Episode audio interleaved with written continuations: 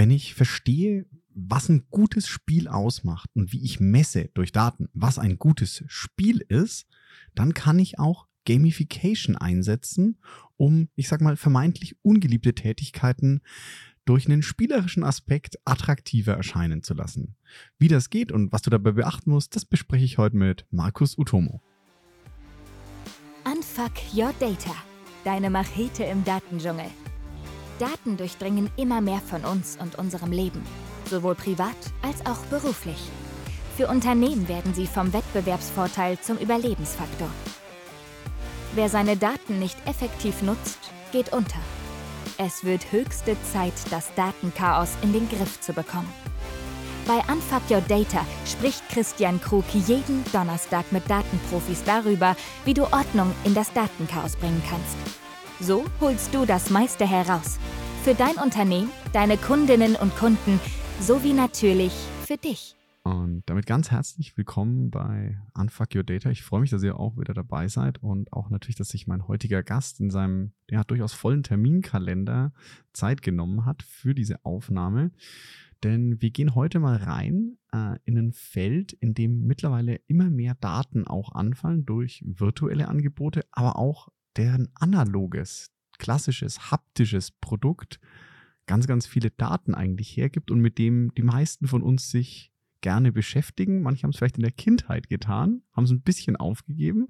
Manche ja, bleiben, ich nenne es jetzt mal Spielkinder, bis ins höhere Alter. Und bei mir ist der liebe Markus Utomo. Hallo, lieber Markus. Freut mich, dass du da bist und stell dich doch den Zuhörerinnen und Zuhörern mal kurz vor. Und was genau machst du eigentlich? Ja, vielen Dank, Christian, für die Einladung. Ich freue mich, äh, heute hier bei dir zu sein und über Spiele und äh, Spielzeug zu sprechen, denn ich bin tatsächlich Spielzeugdesigner.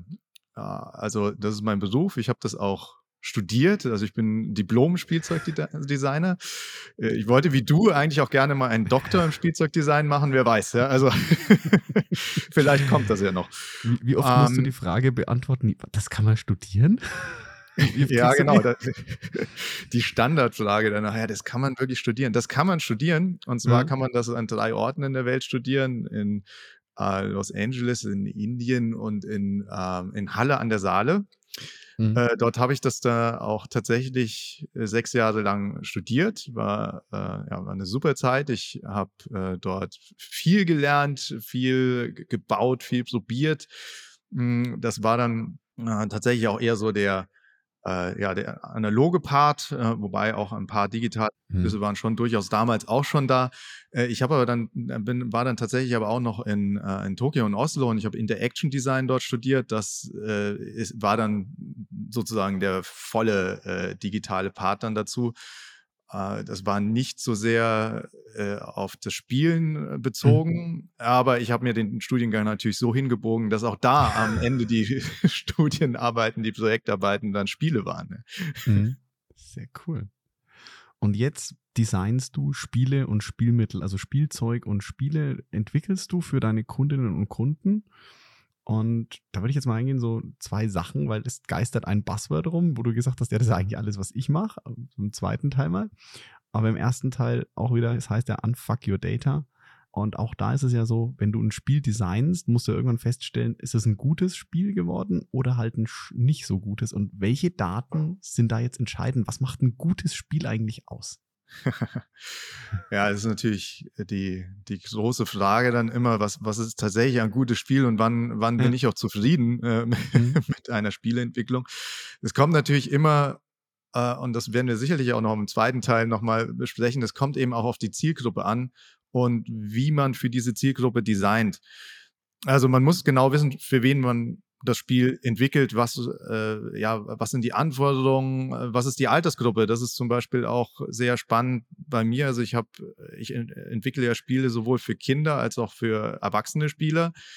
Und das sind teilweise sind das unterschiedliche Anforderungen, wenn man jetzt auch sagt, so dediziert wirklich für eine gewisse Altersgruppe zu, zu designen. Auf der anderen Seite ist es aber auch so, dass ein wirklich gutes Spiel in meinen Augen äh, das ist ein Spiel, das sowohl Kinder als auch Erwachsene spielen und auch gerne spielen. Und da ist es dann auch so, dass die, das ist wie mit einem, mit einem guten Film oder Comic oder Buch, das sowohl für Kinder als auch für Erwachsene funktioniert. Mhm. Die Kinder haben Spaß an dem Spiel, an den Prinzipien, an den Mechanismen, an der, an der Grafik. Und ähm, das funktioniert auch für die Erwachsenen, aber die Erwachsenen haben teilweise noch auf einer ganz anderen Ebene Spaß, weil sie so kleine Anekdoten, kleine Details sehen, die Kinder vielleicht gar nicht, noch gar nicht so richtig erkennen, weil, sie, weil das noch nicht ihr Erlebnishorizont dann auch tatsächlich ist, aber wo die Erwachsenen das tierisch abfeiern. ich habe jetzt tatsächlich ein Beispiel im Kopf aus einem Film, bin gespannt. Despicable Me, also hier ich einfach unverbesserlich, als ähm, er zu dieser Bank of Evil geht und drunter steht formerly known as Lehman Brothers. da habe ich sehr gelacht äh, als äh, ja, Erwachsener, aber ich glaube, für die Kinder war das gar nicht so entscheidend, dass da Lehman Brothers steht. Genau, manche konnten es vielleicht noch nicht mehr lesen. Ja. Und selbst wenn sie es gelesen haben, war für sie halt einfach ein Firmenname.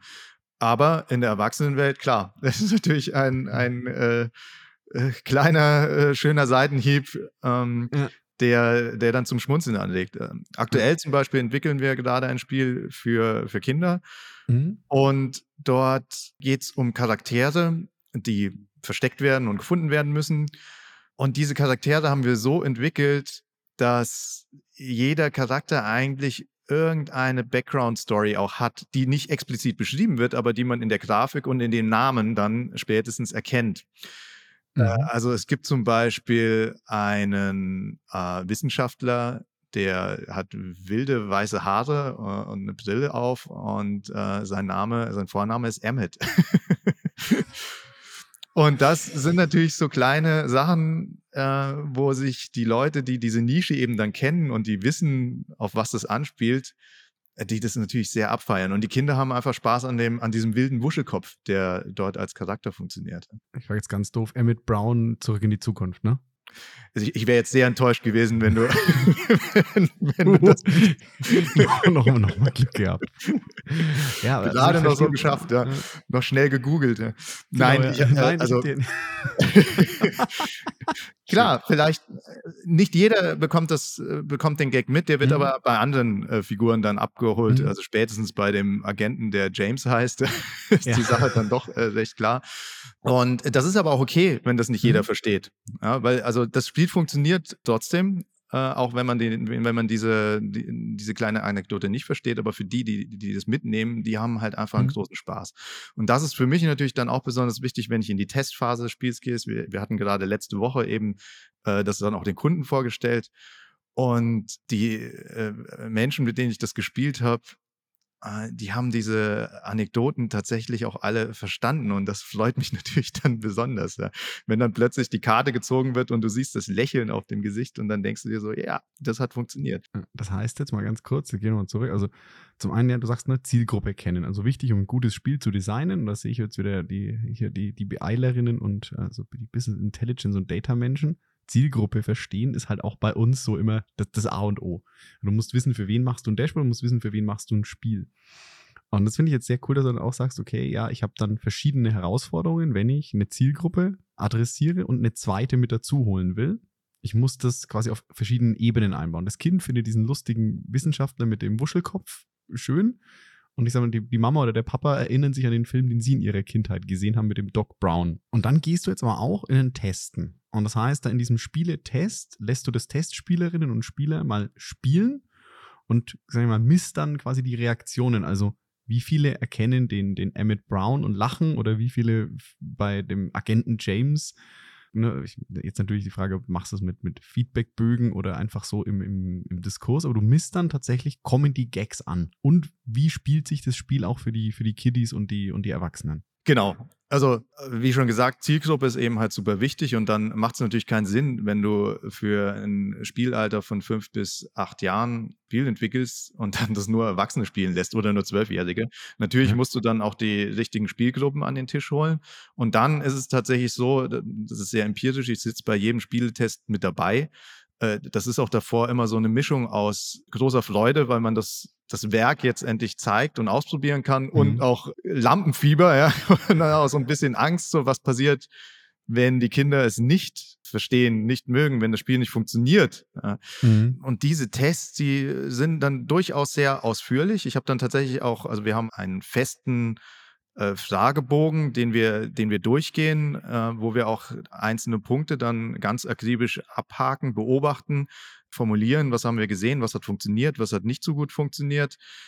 Äh, und natürlich auch auf die Emotionen achten. Das ist zum Beispiel auch ein sehr wichtiger Punkt, den wir bei einem haptischen Spiel sehr viel und vor allen Dingen im Spieletest dann natürlich äh, sehr viel besser dann sehen und erfassen können, wie äh, interagieren die Spieler miteinander, wie, wie sind die Emotionen äh, der, der Spieler, wie ist die Motivation der Spieler da sammeln wir dann tatsächlich in diesen Testbogen natürlich auch viele, viele Daten am Ende des Tages. Mhm. Wo, wo, welche Mechanismen haben gut funktioniert, welche Mechanismen haben weniger gut funktioniert.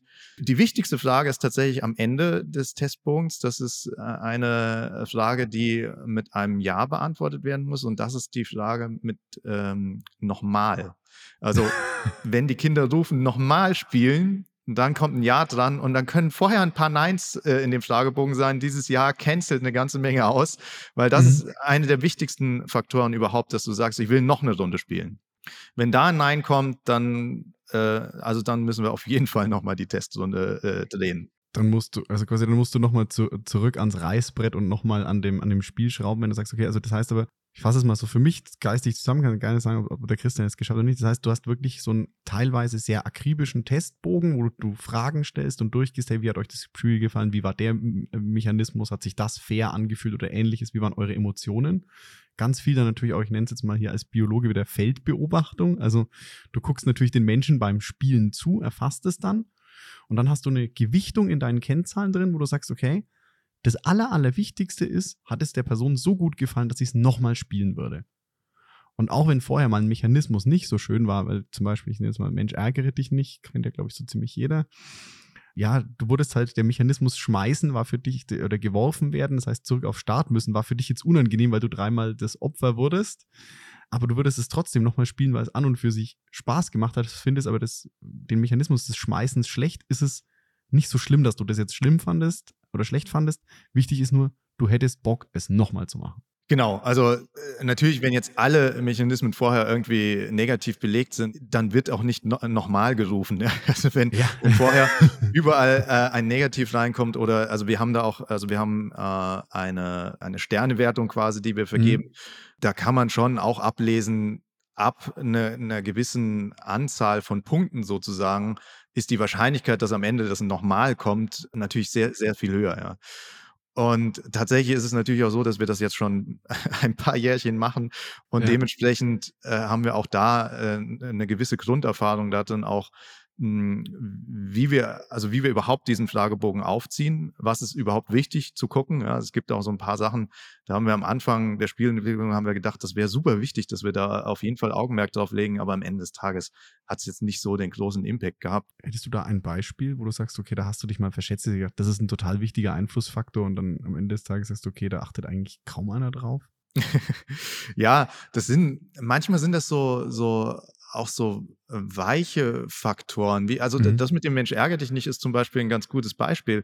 Wie viel haben sich die, die Spieler sozusagen geärgert? Ja? Mhm. Und am Anfang hatte ich, also das war also wirklich noch sehr am Anfang meiner Karriere, hatte ich gedacht, man müsste so äh, eigentlich nur so Liebesspiele machen, ja, so wo, wo, wo alle äh, freudestrahlend dann sozusagen da rausgehen und es gibt keine Verlierer am Ende des Tages.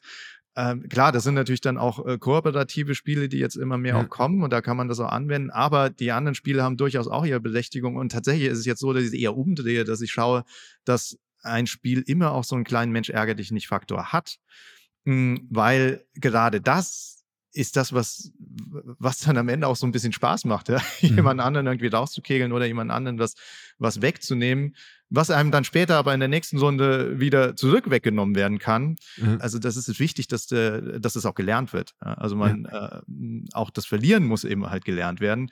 Es bringt also nichts, wenn man ein Spiel designt, äh, wo ja, wo alles nur sauber abläuft, das ist dann am Ende auch langweilig. so, mhm. da, da, fehlt der Kontrast. Das heißt aber jetzt, sagen wir so, auch nur, da, da das Ganze ja spielerisch ist, nimmst du ja auch den, also na, natürlich du verlierst da. Und für, gerade für Kinder können Spiele schon sehr ernsthaft sein. Aber wenn wir als Erwachsene ein Spiel spielen und du verlierst bei einem Spiel, ist jetzt, sag ich mal, der, der, der, äh, der Impact kleiner, als wenn du deine Brieftasche verlierst. Ja, klar. Oder halt bei, oder irgendwo ein Projekt versemmelst oder äh, ne, wenn du jetzt ein Spiel designst, was, was keiner spielen will, wäre das für dich schlimmer, als einmal in einem deiner Spiele zu verlieren. Aber du lernst natürlich mit dieser negativen Erfahrung umzugehen. Genau, das haben wir als Erwachsene dann natürlich auch gelernt, vielleicht auch durch Spielen. Ja. Gleichzeitig ist es aber so, dass das ja die Faszination des Spielen letztendlich ausmacht. Also sowohl des Analogen als auch des Digitalen, dass man sozusagen wieder neu anfangen kann. Also mhm. aus seinen Fehlern, die man im Spiel gemacht hat, lernen kann, nochmal neu anfängt oder ja, klassisch beim Super Mario-Spiel, man hat fünf Leben und kann einfach nochmal von vorne anfangen. Was in der realen Welt eben nicht immer möglich ist. Also es gibt da ein paar harte Cuts, wo es schwierig ist, dann sozusagen nochmal genau so, so anzufangen. Und das macht ja die, die, die Freude am Spiel und die Faszination am Spiel aus und auch teilweise natürlich auch die Flucht äh, aus der Realität sozusagen in die spielerischen Welten. Mhm also, so nochmal zurück zu den Daten, das heißt, so der wichtigste KPI, die wichtigste Kennzahl ist, würdest du es nochmal spielen, weil ja auch Ziel von dem Spiel ist, dass es gespielt wird. Also du baust ja nicht ein Spiel, um zu sagen, boah, hier, ich bin der Markus, ich habe das tollste Spiel der Welt entwickelt, es ist äh, ausgefallen, ausgeklügelt, haptisch total super, wunderschöne Figuren, alles, aber keiner will es spielen. Dann ist es, egal wie cool das sonst aussehen mag, einfach kein gutes Spiel, weil die Leute es nicht spielen. Definitiv, klar. Das ist wie wenn du ein Messer entwickelst, äh, wo überall die schon, naja gut, das ist vielleicht das ein bisschen übertrieben, das Beispiel, ne? aber äh, dass du einfach nicht richtig anfassen kannst. Ja? Dann wird es niemand, äh, niemand benutzen, wenn überall, wenn alles scharf ist, sozusagen. Ja, also äh, einfach an der Funktion vorbei. es klingt banal, aber man muss sich auch damit wieder zurück sagen, okay, was ist der eigentliche Zweck dessen? Also ja, das Ziel ist schon, dass dieses Spiel gespielt und ja auch benutzt wird. Genauso wie bei, wie du sagst, beim Messer, bei auch jetzt jedem Datenprojekt, ähnlich ist das mit dem Zeug, was du machst, auch gearbeitet wird. Ist das letztendlich, und ich glaube, jetzt, um mal das zweite Buzzword zu kommen, das gibt ja viele Bestrebungen, weil du hast es gerade gesagt, ne, diese Realitätsflucht. Ich kann von den Spielewelten, ich kann da immer wieder neu anfangen, ich kann da lernen. Ich kann es einfach ohne Risiko nochmal probieren und ganz viele versuchen ja unter dem Stichwort, ich nenne es mal Gamification, sehe ich dich schon schmunzeln, Gamification jetzt in Arbeitsmechanismen zu überführen. Als mal so deine Meinung zu diesem Buzzword. ja, gut, Gamification. Also im Prinzip ist es so ein bisschen wie, ich bin ja äh, also äh, ausgebildeter Designer, das ist ja Industriedesign auch, was ich äh, studiert habe. Und das ist ähnlich wie mit Design Thinking zum Beispiel. Also es sind so Begriffe, äh, wo ich mir gedacht habe, als die aufkamen und als ich mich damit beschäftigt habe, äh, ja, das habe ich doch die ganze Zeit schon gemacht. Ja. Also Design Thinking ist das, was ich schon immer äh, gemacht habe, was, was wir auch im Studium gelernt haben. Und genau so ist es auch mit Gamification. Das sind äh, also die äh, Ansätze, die dort verfolgt werden, das ist natürlich auch das, was wir in Spielen schon immer so gemacht haben und weswegen ein Spiel auch vielleicht besser oder auch schlechter funktioniert. Ja? Also zum Beispiel, wenn du einfach kein richtiges Feedback hast, hast du, wie gut kommst du in dem Spiel voran? Hast du gewonnen? Hast du verloren? Wie weit ist es noch, bis du gewonnen hast? Das ist jetzt in der Gamification auf einmal großes Thema, ja, wenn es darum geht, irgendwelche Punkte oder Badges zu gewinnen, kriegst du da Feedback dazu, wann kommt der nächste Badge oder nicht? Äh, das sind alle Sachen, die wir in Spielen schon immer äh, bedient haben. Und da ist natürlich auch die große Frage, also, sind Spiele jetzt per se gamifiziert? Ja, natürlich, irgendwie schon. Ja. wie soll wie es anders gehen? Und das wird jetzt eben in Gamification auf spielfremde Kontexte angebracht, so wie das ja immer so schön gesagt wird. So ganz kurz, um das Buzzword nochmal aufzulösen. Gamification heißt, ich bringe Aspekte, die im Spielen vorkommen, die Spiele auch erfolgreich machen, wie du sagst, ne, dieses, die dazu führen, dass du sagst, ich möchte nochmal spielen, versuche ich jetzt auf Nicht-Spielgebiete zu heben, wie zum Beispiel Arbeitsleben oder ja, glaube ich, gibt es vielfältige Anwendungen. Ich kann sagen, im Straßenverkehr, du hast keine, du hast die letzten Monate keine rote Ampel überfahren, dann kriegst du, ein, kriegst du eine Badge. Ja, oder halt die negative Badge. Äh, du kannst auch Punkte sammeln. Ja, ja genau, die, die gibt es ja in Flensburg. die, genau, die wird von dem Spieleverein in Flensburg ausgegeben, die, die, äh, die Punktekarte. Ja, es wird auf viele Bereiche äh, angewandt jetzt, eben, wo man sagen würde, ja, das hat jetzt per se erstmal nicht viel mit Spielen zu tun. Wenn man mich fragt, ist natürlich das ganze Leben irgendwie ein Spiel. Und äh, ich freue mich natürlich auf der anderen Seite auch, dass das jetzt auf einmal gesehen wird und auch verstanden wird, okay, du kannst, indem du diese Elemente verwendest des Spielens äh, oder der Spiele, kannst du äh, Menschen dazu befähigen, auch Spaß an ihrer, an, an ihrer Arbeit, an, an, äh, an Dingen zu haben, die vielleicht per se nicht so viel Spaß machen würden. Und das ist ja an sich eine, eine sehr schöne Sache. Ne? Man muss halt einfach immer nur aufpassen, und das sehe ich halt leider auch immer öfter, mhm. dass es sinnvoll eingesetzt wird. Ja? Also es gibt ja den Unterschied einfach zwischen intrinsischer und extrinsischer Motivation im, im, mhm. äh, im Bereich der Gamification auch. Und ich sehe halt oft, dass es eben viel auf die extrinsische Motivation geht, also dass von außen irgendwie, also es werden Punkte vergeben, es werden Badges vergeben, irgendwie ein Highscore und damit irgendwie von außen sozusagen die Motivation soll damit gefördert werden, eine gewisse Sache zu machen. Wenn der Spieler, der vielleicht noch gar nicht weiß, dass er ein Spieler ist, äh, überhaupt keinen Sinn darin sieht, diese Badges zu bekommen oder diese Punkte zu bekommen, dann kann ich da so viel Badges und Punkte vergeben, wie ich will es wird nicht zu dem gewünschten Ziel äh, kommen. Ja. Und dann mhm. sehe ich natürlich auch oft dann das Ergebnis, es funktioniert nicht und dann wird gesagt, ja, Gamification, das hat bei uns nicht funktioniert. so. Gamification bei, hat bei uns nicht funktioniert, ist ja noch der häufige Aus, äh, ist ja noch der, der freundliche Ausdruck, sage ich mal. Ja. Gamification ist Mist, nie, bringt überhaupt nichts.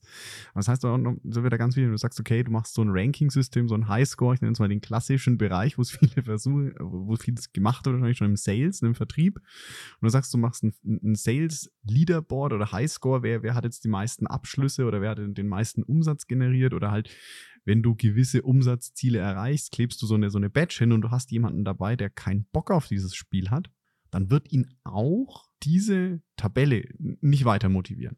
Sondern wenn du Gamification sinnvoll machen willst, musst du an die intrinsische Motivation von den Leuten ran, die triggern. Genau. Also, wobei ich sagen würde, es muss im Gleichgewicht sein. Ne? Also es hilft jetzt auch mhm. nichts, wenn ich nur eine intrinsische Motivation oder, naja gut, also wenn ich eine sehr, sehr, sehr, sehr hohe intrinsische Motivation alleine habe, dann brauche ich vielleicht gar keine äh, Gamification. Also dann, dann läuft das, dann ist es für mich schon ein Spiel. Äh, aber die beiden Punkte müssen eigentlich äh, im, im, im Gleichgewicht sein, so dass die Person, die spielt oder die Personen, die spielen, dass sie einfach Lust haben zu spielen. Und da kommen wir mhm. auch wieder zurück zu dem, was du am Anfang ja auch gefragt hast, wann, wann ist ein Spiel gut oder äh, was passiert, wenn Leute das Spiel nicht spielen, dann ist es ja ein schlechtes Spiel. Ja, klar. Also es geht ja bei meiner Arbeit auch darum, ich entwickle ja für Kunden Spiele, die ihre Marke auch stärken, ja, die auch in Richtung Marketing gehen, äh, in mhm. denen wir teilweise auch vielleicht Daten gewinnen wollen. Und dafür müssen die Spiele aber genutzt werden. Ja, sie müssen, sie müssen Spaß machen und es muss eben eine extrinsische Motivation da sein, dass die Spiele angefangen werden, aber äh, es muss eben auch intrinsisch dann weitergehen, dass dann gesagt wird, so hey, das Spiel ist so cool, das nehme ich mit nach Hause, das äh, bleibt bei mir im Kinderzimmer, ich will das nicht wegschmeißen. Oder aber zum Beispiel in Workshops, dass die Teilnehmer dann sagen so, hey, was für ein mega Workshop, das hat jetzt echt Spaß gemacht, das hat uns weitergebracht, wir haben mhm. verstanden, um was es geht. Und wir würden den Workshop am liebsten sofort wieder machen, weil er eben durch spielerische Elemente oder durch ein, ein eigens entwickeltes Spiel dann eben unterstützt wird. Das heißt auch da wieder, ne, wenn du sagst, du, du setzt jetzt Spiele in Richtung Marketing oder Ähnlichem ein, brauchst du auch wieder ein Spiel, was so gut ist, dass es gespielt wird, weil du ansonsten gar nicht eine relevante Menge an Daten kriegst, die dann ja dein, dein Ziel auch stützen können. Genau, im Worst Case habe ich die Daten, dass äh, noch 5800 Spiele im Lager sind und äh, das hat sich seit vier Jahren nicht geändert.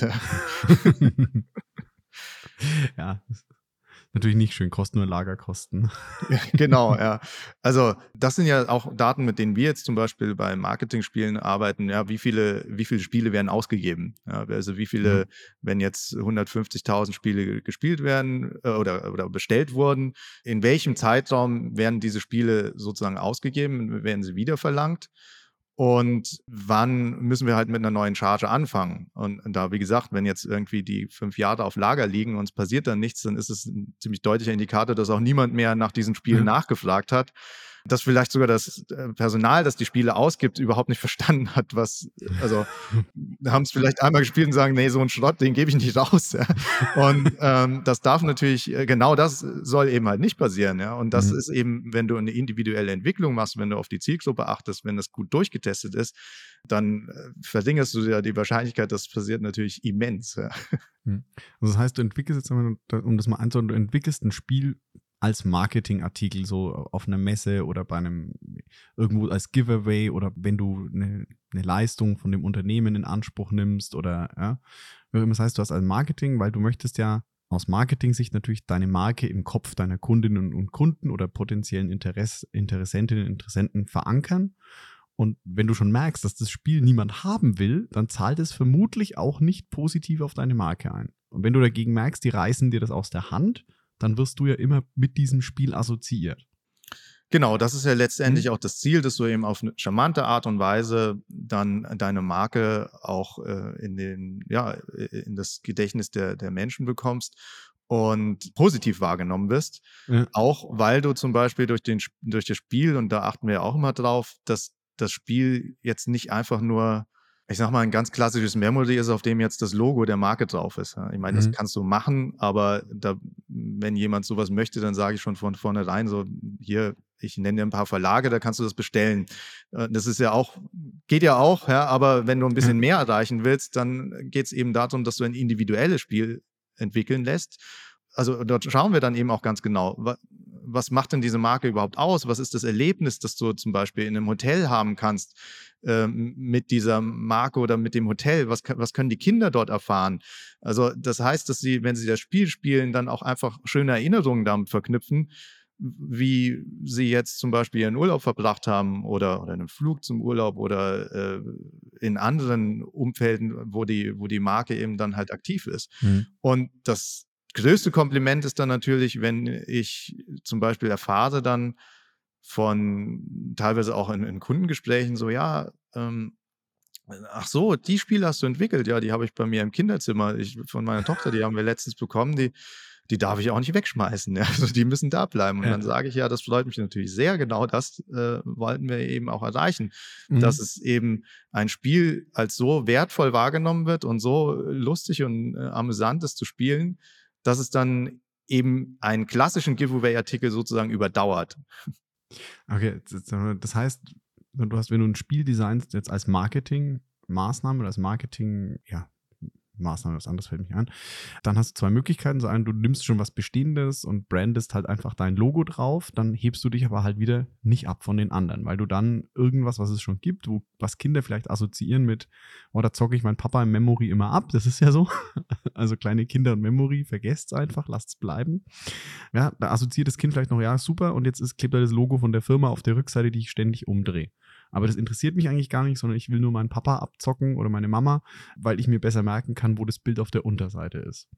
Und wenn du dich jetzt wirklich nochmal abheben willst, dann kannst du quasi auch ein Spiel entwickeln, was so deinen Markenkern, deine Identität ein bisschen spielerisch rüberbringt und dann die positiven Erlebnisse, ich sag mal, aus dem Urlaub, dann gibt es vielleicht irgendwas, wo du Tiere versorgen musst mit ähm, Stroh oder Essen oder Wasser für Urlaub auf dem Bauernhof dann erlebst du das im Urlaub als Kind und dann siehst du das nochmal im Spiel abgebildet und dann liegt es im Kinderzimmer rum und dann sagst du Papa und Mama, nächstes Jahr oh, würde ich gern wieder auf den Bauernhof.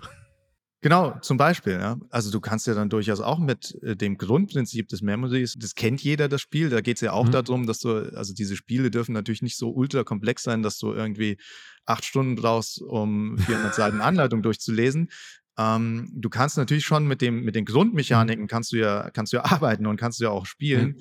Und die müssen aber dann eben angepasst werden auf das, äh, auf die Erlebniswelt, die die Spieler dann auch zum Beispiel vor Ort erleben oder die sie eben mit der Marke dann haben. Und da ist ja dann auch der große Vorteil, wenn du eben ein eigenentwickeltes Spiel hast, das kannst du nirgendwo kaufen. Also das heißt, du kriegst es jetzt auch in Memory, kannst du auch im Laden kaufen oder vielleicht hast du schon zehn Memories zu Hause. Ja. Also jetzt ein ganz klassisches aber ein eigenes individuell entwickeltes Spiel, das eben dann halt nicht. Dann musst du wieder zu dem, der dieses, genau dieses Spiel hat, was gar nicht seine Kernleistung ist, weil die Kernleistung ist ja Urlaub auf dem Bauernhof zu verbringen, aber nebenbei kriegst du noch das coole Spiel wieder. falls das Kind das kaputt gemacht hat. Oder ja, zum Beispiel, ja, genau. Oder es gibt dann, also äh, viele meiner Kunden haben auch eine jährliche mhm. Äh, Kontingent sozusagen. Also da wird dann jedes Jahr oder alle zwei Jahre eben ein neues Spiel entwickelt. Das heißt, manchmal entstehen da auch ganze Spiele-Serien, die dann irgendwie auch so ein bisschen miteinander kombinierbar sind, äh, um da eben genau diesen Effekt dann zu haben, so wenn du dann wiederkommst, hey, es gibt schon wieder ein cooles neues Spiel äh, in dem ich jetzt wieder was Neues erleben kann. Es gibt dann vielleicht sogar Sammlereffekte. Ja, genau. Das, ja. das ist natürlich das große Ziel dann, ja, dass du ja, am Ende an so eine Magic-Karte rankommst. an, den, an, die, an die, die jetzt für zwei Millionen Dollar weggegangen ist. Genau. Meinst ja. du die?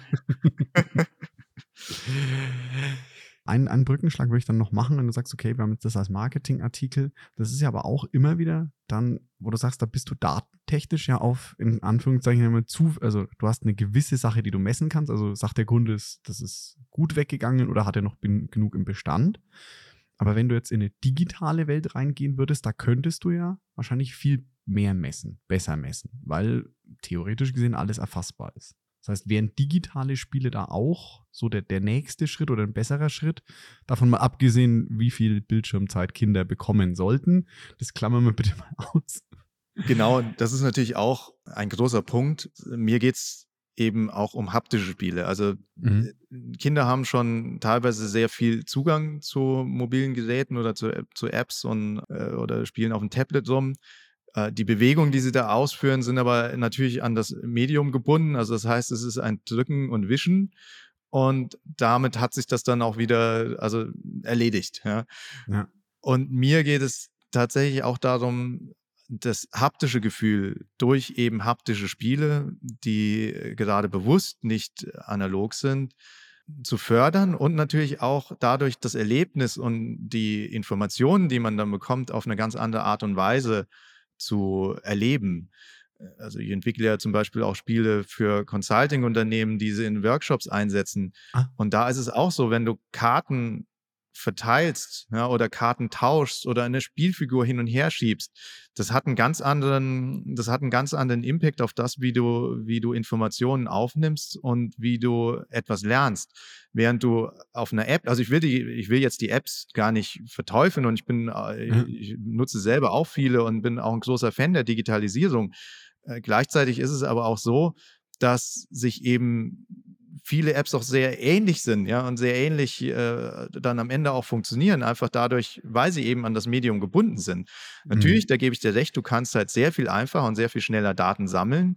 Das ist ja auch ein großer Punkt, wenn ich dann immer höre, so, ja, hier gibt es wieder ein kostenloses Spiel und äh, wieso, wieso kosten denn die Brettspiele jetzt was oder, oder wieso verlangt, wieso kostet hier überhaupt eine App was? Das muss doch alles kostenlos sein. Da denke ich mir auch mal so, ja, Leute, also kostenlos ist das sicherlich nicht, ja, eben genau deshalb, weil du die Daten eben ja sozusagen frei hergibst. Ja? Also es geht ja gerade darum in diesen Spielen, dass Daten gesammelt werden. Deswegen sind die in Anführungsstrichen kostenfrei.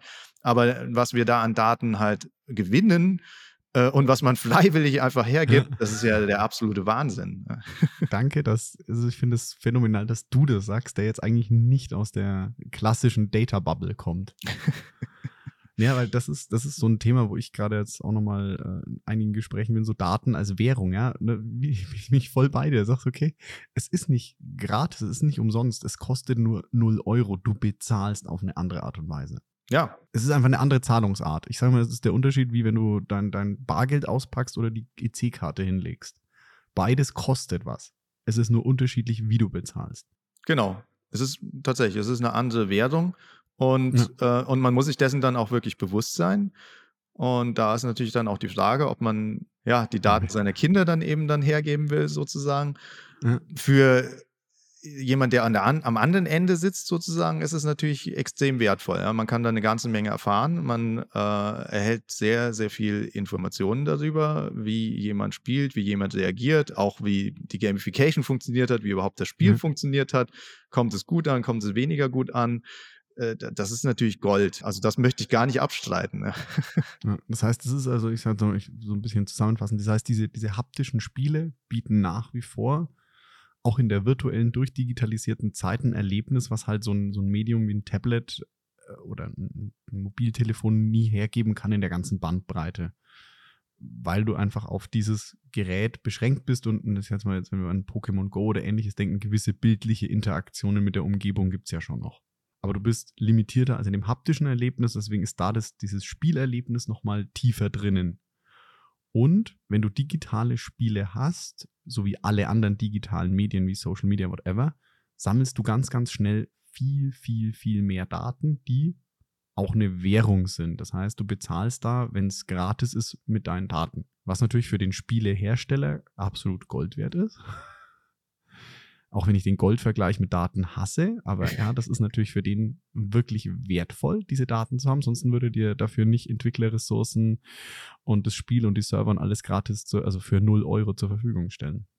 Klar. Also jetzt muss ich natürlich auch wieder sagen, wir sind gerade auch daran, diese haptischen Spiele ein bisschen besser quantifizierbar zu machen, weil das ist ja auch mhm. oft das, was, äh, was wir hören, so ja, können wir nicht ein bisschen besser erfahren, wie das jetzt ankommt bei, bei den Menschen, wie die spielen.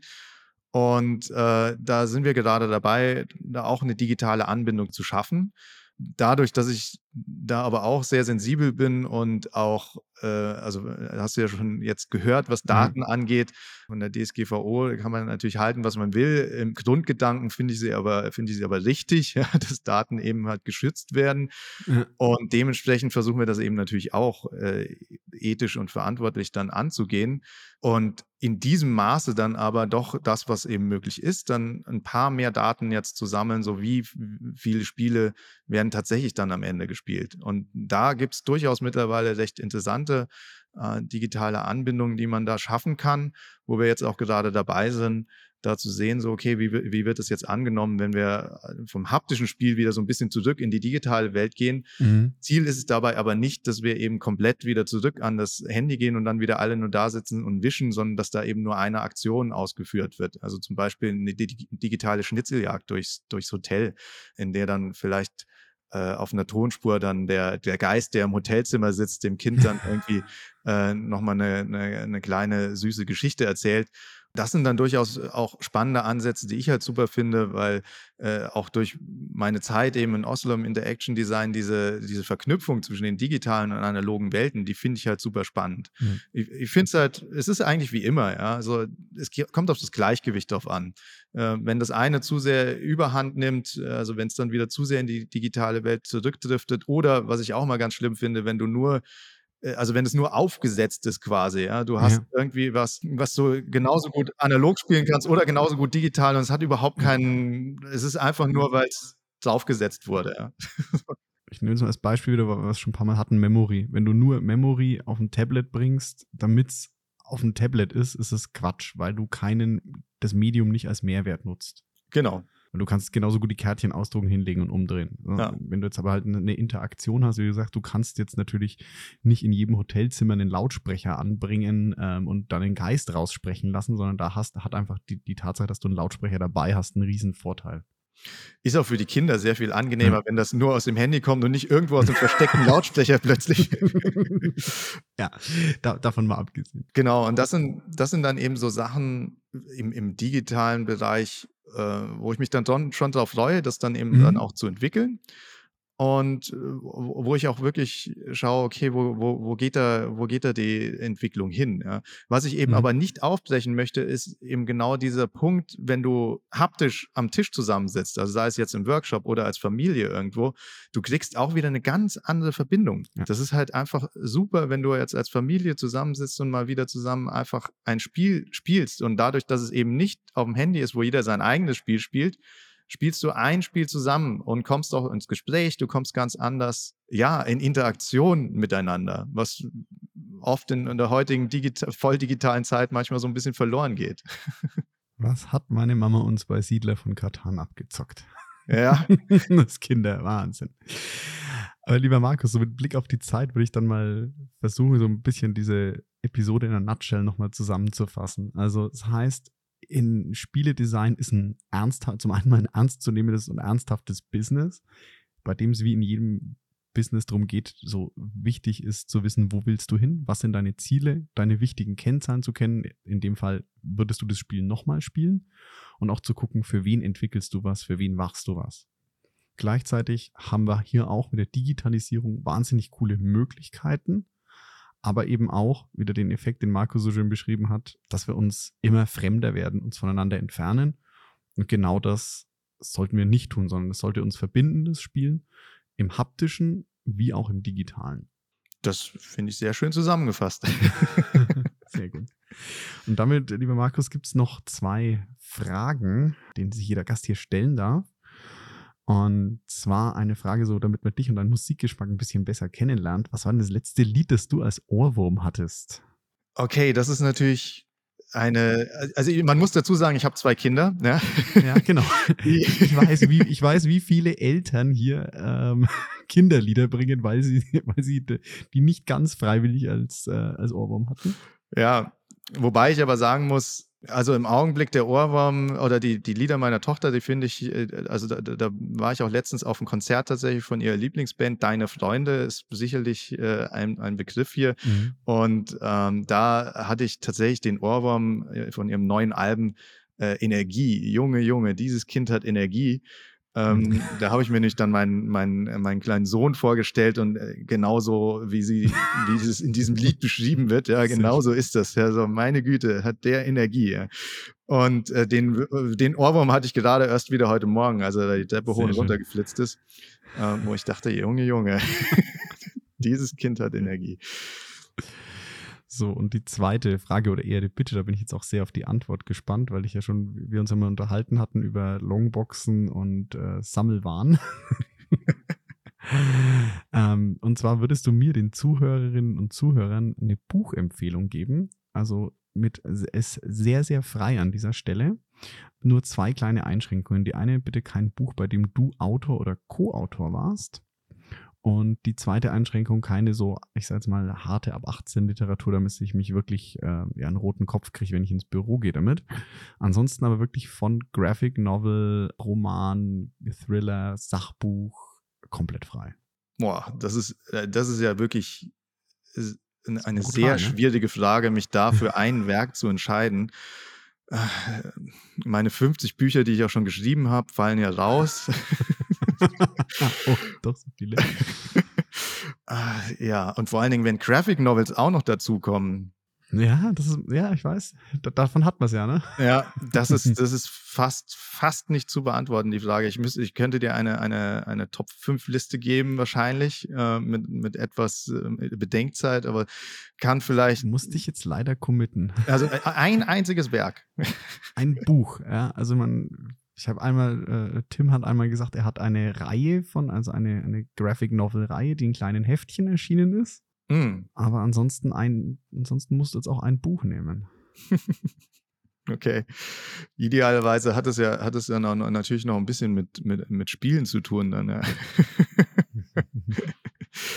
ja, tatsächlich ist es aber so, also als Graphic Novel tatsächlich also zwei Autoren, tatsächlich auch äh, britische, die ich gut finde, das ist Alan Moore und äh, Warren Ellis. Mhm. Meines Wissens haben sie leider noch nichts zusammen gemacht, mhm. deswegen muss ich mich jetzt für einen sozusagen ja. entscheiden.